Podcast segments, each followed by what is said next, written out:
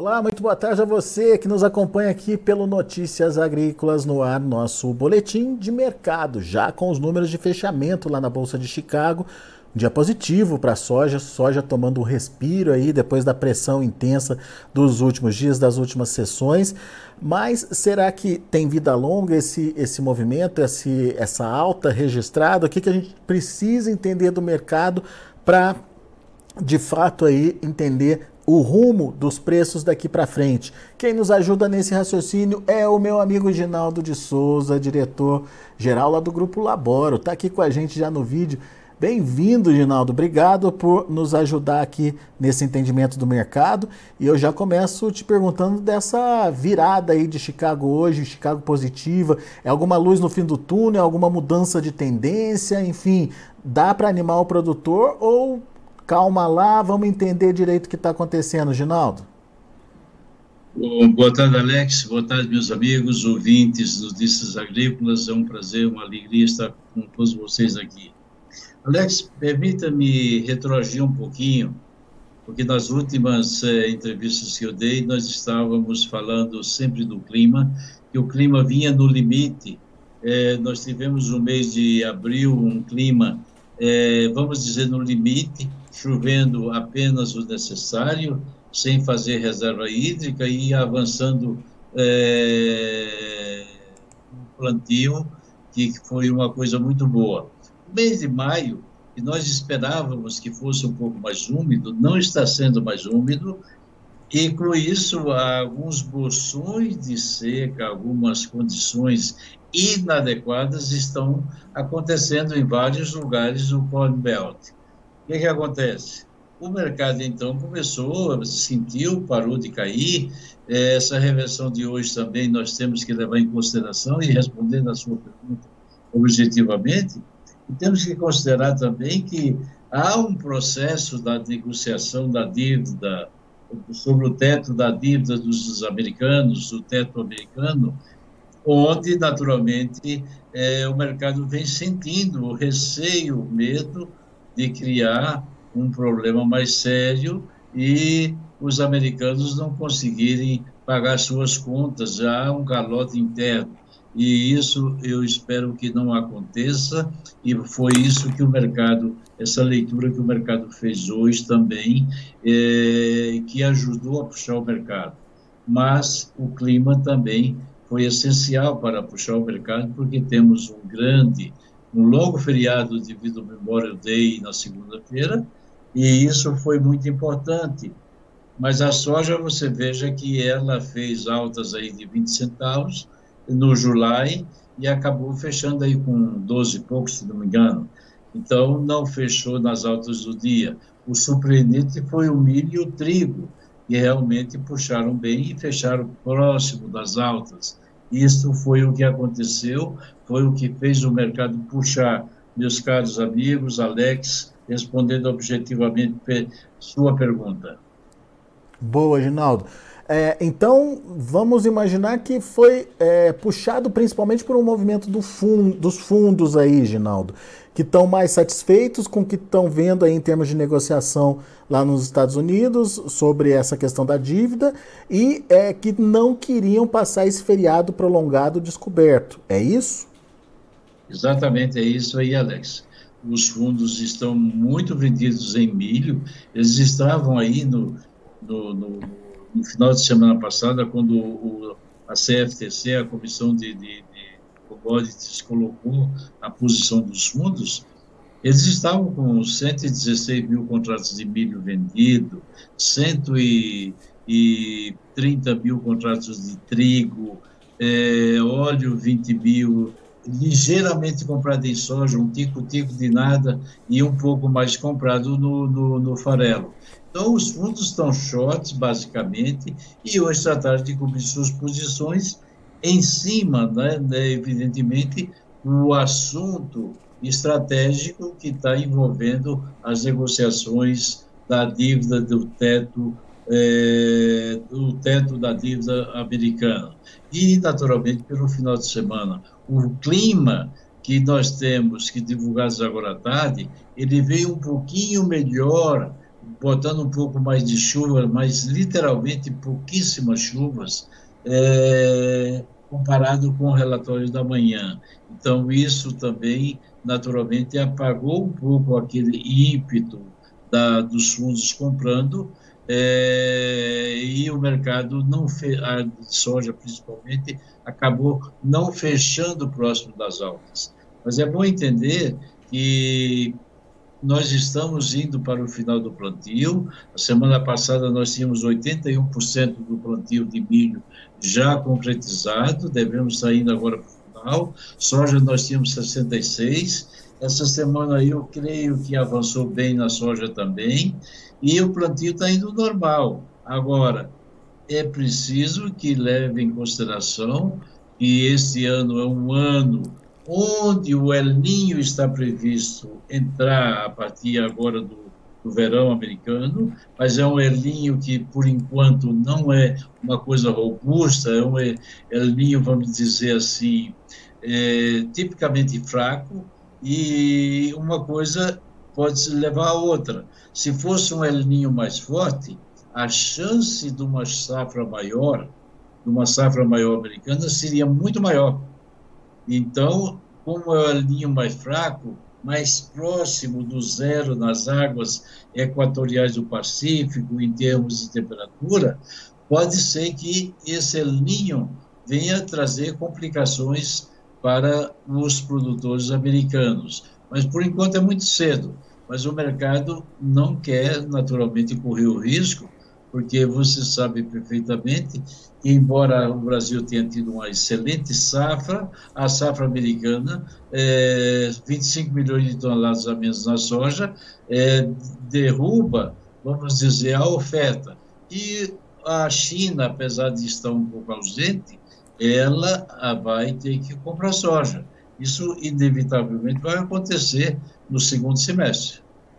Ô, Ginaldo, vamos entender então a importância do clima para a safra americana. Você estava me contando é, que uh, o USDA considerou no último relatório dele é, um clima quase perfeito para justificar uma produtividade que eles divulgaram, a última produtividade que eles divulgaram. Qualquer então instabilidade no clima vai fazer o USDA rever esses números, certo? Perfeito. Nós dissemos no dia 12, quando o USA é, anunciou, vamos dizer, os, os, a produtividade, e a gente esperava que o USA realmente fizesse alguma coisa é, mais robusta, e ele fez. Entretanto, eu quero deixar bem claro aqui que o USA colocou 52 buchos por acre de produtividade na soja e 181,7, se não me engano, no milho. Ora, gente, isso é, são números que é, só encontramos no histórico das safras é, quando aconteceu realmente um clima perfeito, quase que perfeito. Então, se o USA tiver que fazer ajustes na safra nesse exato momento, ou seja, no relatório de, julho, de junho, ele vai ter que, naturalmente, recorrer para números inferiores, porque exatamente como se esperava é, que viesse um clima adequado, o clima não está ideal. Essa é a realidade. O clima pode, pode se tornar ideal a partir de junho, mas não é isso que os mapas estão mostrando, Alex e meus amigos. O clima pode levar naturalmente, o uso a fazer ajustes, reduzindo a produtividade. E aí o mercado, naturalmente, vai encontrar apoio, evidentemente, Alex. É, ô, Ginaldo, e outra dúvida que eu fico é a seguinte: é, foi um plantio pra, quase perfeito, dá para a gente dizer, né? É, o, o, problema é que uh, não foi muito concentrado esse plantio, não, Ginaldo? E um problema climático pode afetar de uma vez só uma grande parte da lavoura? Alex, se a gente levar em consideração, nós já tivemos anos anteriores que isso aconteceu e tivemos uma super safra e não aconteceu nada. Se a safra, vamos dizer, daqui para frente recebesse a chuva ideal, é, estaria bem, estaria tranquilo. Mas você tem razão e a sua pergunta tem, é, vamos dizer, é coerente, porque ela naturalmente justifica dizendo o seguinte: qualquer anomalia climática daqui para frente, é, para uma soja e um milho que foi plantado dentro de uma janela realmente, vamos dizer, a, na sua grande maioria, é uma janela realmente curta, se acontecer, evidentemente, uma seca, uma anomalia climática, vai pegar um grande percentual de soja, de milho e de trigo dentro do, no mesmo padrão, dentro da mesma, vamos dizer, da mesma potencialidade. E essa potencialidade poderia é, cair vertiginosamente se o clima não se adequar futuramente. Então, eu concordo plenamente. Essa foi rápido, foi, foi tranquilo, está sendo tranquilo, e é preciso que chova, é preciso que o clima se adeque e fique tranquilo é, daqui para frente. Não é isso que os mapas estão mostrando, eu quero deixar isso bem claro. Muito bem. Mas é, vamos, vamos só para a gente encerrar essa parte de Chicago, para a gente falar um pouquinho de Brasil também. Mas é, tem expectativa então de, de melhora do preço, mas precisa ter uma definição melhor do clima. É isso, Ginaldo? É isso, caro Alex. É, você viu que aí hoje se falou que produtores é, estavam indo, vamos dizer, aonde ele depositou sua soja, em cooperativas, ou mesmo em cerealista, ou em indústrias ou trades, que o produtor se animou com o dólar de ontem e que estava muito feliz e com o preço de hoje estava indo retirar a opção de venda. Eu não sei se isso é uma boa política, porque se chover, se, se, a, se as coisas se adequarem, naturalmente os preços não vão subir. Agora, é, evidentemente, ele pode acertar se realmente as chuvas não acontecerem. Então, a gente tem que tomar muito cuidado e olhar muito bem o que vai acontecer. Os preços aqui no Brasil, você viu que os prêmios ficaram aí na faixa de 60 para junho, 40, 60 com 65 para junho e o julho 30 com 40. Já saiu do vermelho então, Ginaldo? Só para já saiu do vermelho então os prêmios? Não, não, não. Negativo aí. Ah, negativo, 60 negativo. negativo. Não tá. saiu. Não saiu. Eu gostaria muito que já tivesse no, no, no Blue, vamos chamar assim. É. Não, não está. Então, 60 com 65 é negativo. E os prêmios do julho aí, 30 com 40, é negativo. Agora, evidentemente, o produtor brasileiro não está vendendo. E o produtor brasileiro está tá, tá apostando e está, tá, vamos dizer, tem em mente que os preços vão subir. Nesse exato momento, o, nós estamos mais ou menos em cima do muro. Pode ser que esse divisor de águas seja, seja agora no mês de junho, começo de junho, porque se não chover, eles vão terminar um plantio muito mal. Você sabe que a, a, a janela da soja, ela acaba no final, vamos dizer, lá pelo dia 20, 21 de junho, de junho.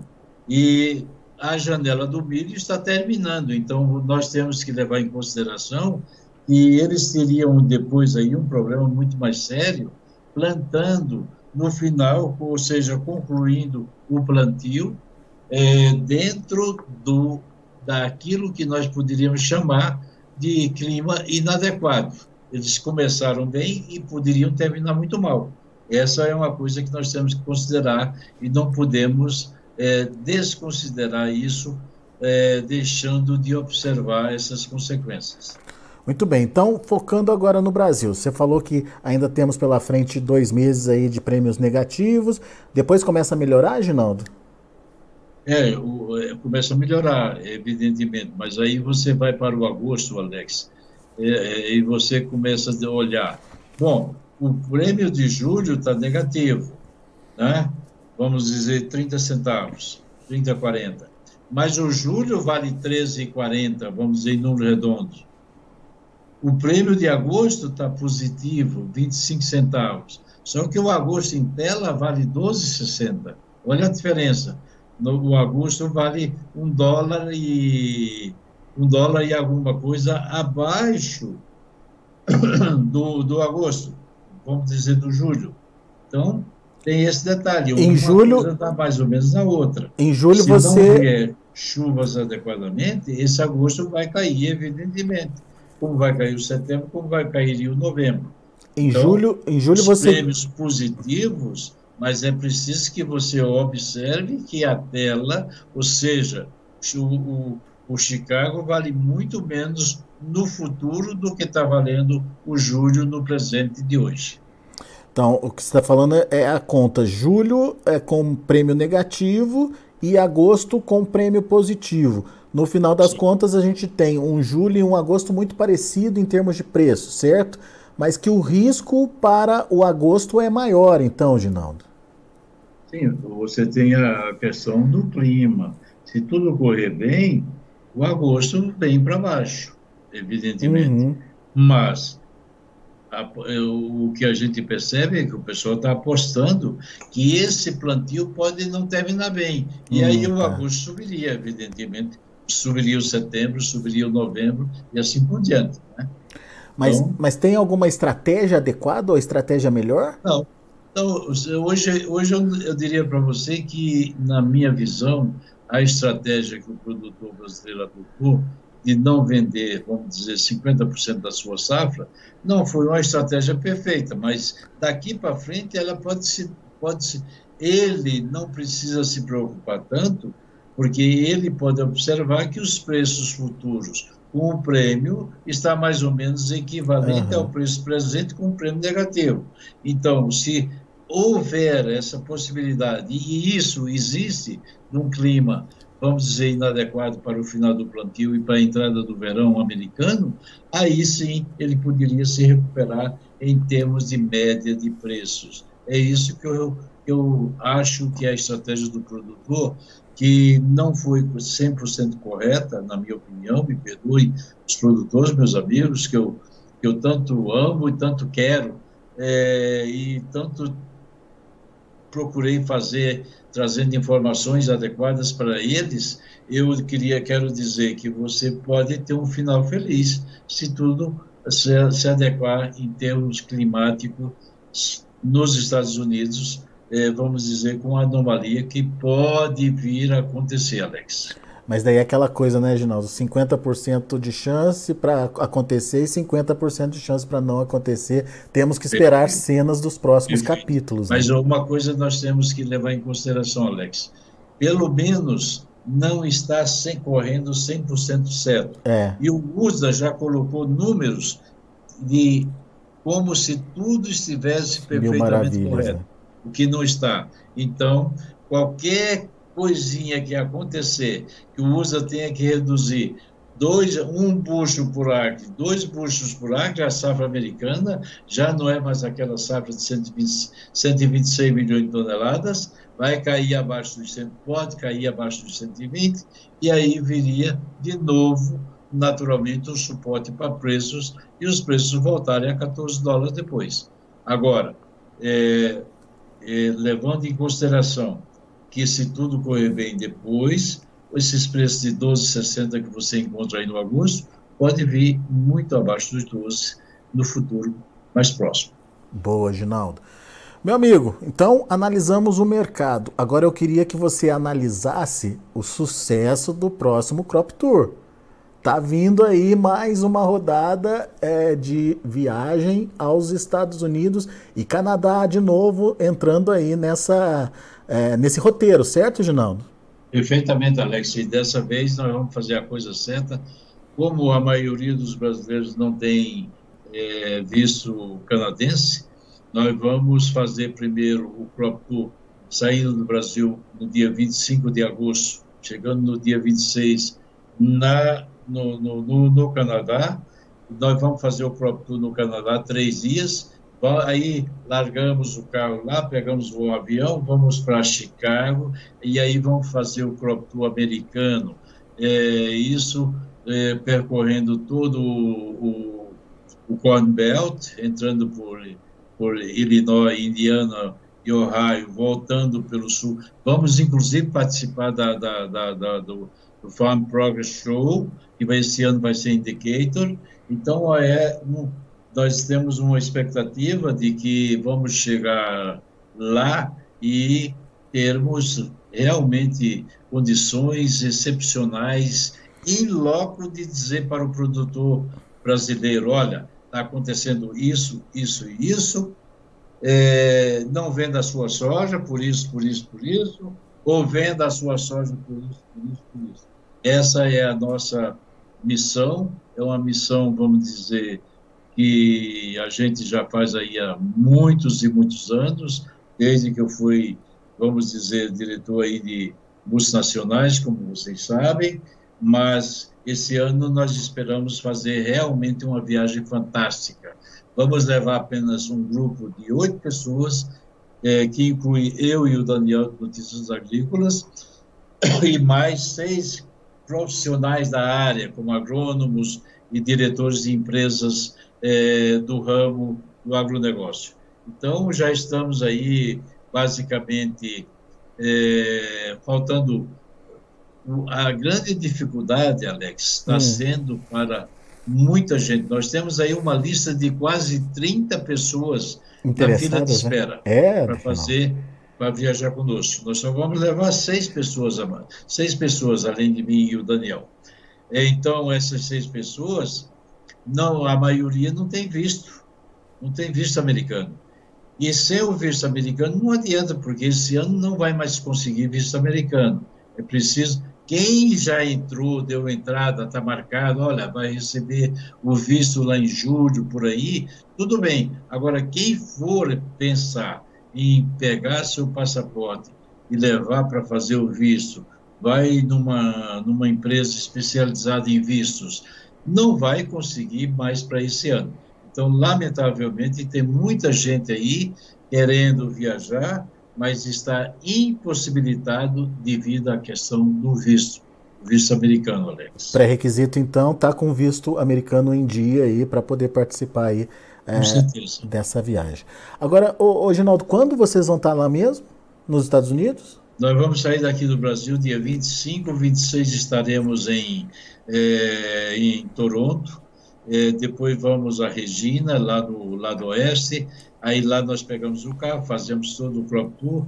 Dia 29 nós vamos para Chicago, aí vamos fazer 30, 31, é, estaríamos lá no, no 29, 30 e 31, estaríamos lá no 31 no caso, lá no Farm Progress Show Indicator, depois dali a gente segue, vai ao Missouri, vai a Iowa, Nebraska, as Dakotas do Sul e do Norte, depois voltamos para Minnesota, é, depois descemos por Iowa de novo, pegamos Wisconsin e voltamos para Chicago. É uma viagem, é realmente uma viagem profissional, uma viagem de, de, de, de, de muita discussão, porque a discussão tá, acontece no campo, a hora que a gente desce, medições, quanto, quantos pés por metro linear tem, quantas vagens tem por, por, por planta e assim por diante. E depois segue a discussão nos carros, um pensando direito, outro fazendo o cálculo. E por isso que nós queremos levar apenas profissional da área e esse ano vamos levar um grupo pequeno, porque chegamos à conclusão que quando levamos um grupo pequeno, fica mais unido e, ao mesmo tempo, a, a, o histórico já nos provou que o grau de assertividade é muito maior. Tem menos discrepâncias e menos divergências no grupo. O grupo se torna mais coerente e analisa melhor a situação das safras. Legal. Essa viagem é sempre marcada né, pela pelo, pelo perfil técnico dela, né? Como o Ginaldo próprio ah, colocou, sim, é gente pensando o que está acontecendo com a safra americana. Imagino que esse ano, Ginaldo, pela data que vocês vão estar tá lá, vocês vão ver uma lavoura muito mais consolidada, muito mais pronta aí e já com é, resultados mais aparentes aí do que nos anos anteriores, né? Nos anos anteriores eu me lembro que tinha muita diferença de uma área para outra, de uma condição para outra, e aparentemente, né, se o clima não, não atrapalhar demais, é, talvez nesse momento que vocês estejam lá, talvez já dê para ter um número mais consolidado da safra, não? É, nós, nós acreditamos, Alex, que com, com as anomalias que estão acontecendo nesse exato momento, você pega áreas, por exemplo, lá de Illinois, no, no, no leste de Illinois, Illinois, não tem, não tem chovido adequadamente. Você vai para a Dakota do Sul, muita, porque muita gente esqueceu que as Dakotas cresceram muito, evoluíram muito, eles saíram da, da pecuária e foram para, para soja, para milho, para trigo. Então, aquelas áreas, por exemplo, a Dakota do Sul, é uma área que está seca, tem, tem problemas, tem divergências. É, o sul de, de Minnesota, a mesma coisa, Missouri, a mesma coisa. Então, você tinha Ohio, que tá, Ohio, não, perdão, Nebraska, lá no lado oeste, que tinha de, de dificuldades, agora choveu adequadamente nos últimos 15 dias. Então, você tem, vai, vai acontecer que nós vamos, possivelmente, se o clima não se ajustar, nós vamos encontrar áreas com soja muito boa, áreas com soja ruim e milho a mesma coisa. Então, é preciso que a turma que vá é, realmente seja uma turma preparada, uma turma que vai para ver, para ver, não é uma viagem de passeio, é uma viagem de trabalho e muito trabalho, uma viagem que nós, tanto Notícias Agrícolas como Laboro, nós não vamos cobrar é, absolutamente de, quem vai conosco, ele vai pagar suas despesas naturalmente. É, nós não vamos permitir que, vamos dizer, que o grupo se disperse, porque num grupo muito grande há uma dispersão de, de ideias, de movimento, e então isso nós vamos encontrar áreas, eu te digo, na minha visão, com problemas e áreas sem problemas. E aí cabe-nos ah, dizer qual é a média, qual é a produtividade, qual é a essência do final da safra americana de soja e de milho e de trigo.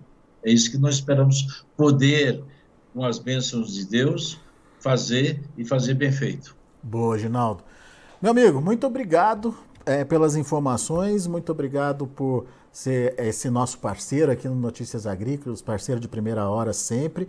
E, uh, enfim, sucesso para a viagem e volte sempre para comentar com a gente aí essas oscilações de mercado, combinado?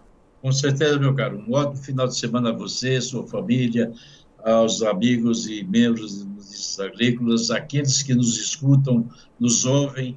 Eu quero gentilmente, humildemente, desejar a todos vocês um excelente final de semana, uma abençoada final de, um abençoado final de semana com muita saúde, muita bem-estar, muita alegria de viver e muita esperança. A vida é feita para viver.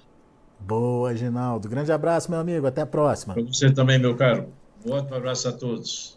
Tá aí, Ginaldo de Souza, Grupo Labora aqui com a gente, dando um show de informação, trazendo é, informações importantes aí ah, para, inclusive, você, produtor, poder se planejar melhor ah, em relação à sua comercialização. Vamos ver os preços, vamos ver como estão as negociações lá na Bolsa de Chicago. De olho na tela, finalização positiva, como a gente já adiantou aqui, julho fechou a 13 dólares e 37 é, 13 pontos mais 25 de alta. O agosto subiu para 12 dólares e 61 centos por bushel, com uma correção positiva aí de 11 pontos mais 25. Setembro, 11 dólares, é, 11 dólares e 98 centos por bushel, uma alta de 14 pontos mais 75. E o novembro, 11 dólares e 89 centos por bushel, subindo 17 pontos mais 25. Esses são os números da soja. Vamos ver o milho? Para julho, 6 dólares e 400 por bushel, 13 pontos mais 25 de alta. Para setembro, 5 dólares e 29 centos por bushel, 18,5 de alta. A mesma alta para dezembro, que fechou a 5 dólares e 34 centos por bushel. E o março, já de 2024, 5 dólares e 43 centos por bushel, com alta de 17, quase 18 pontos aí. E para finalizar, a gente tem o trigo. Trigo para setembro, 6,29, subindo 12 pontos mais 25. Para dezembro, 6 dólares e 47 centos por bushel, 11,5 de alta. Para março, 6,61, subindo aí 10 pontos e meio. E o maio, 6,68, subindo 11 pontos. São os números de hoje do mercado de grãos lá na Bolsa de Chicago. A gente fica por aqui. Agradeço a sua atenção e audiência.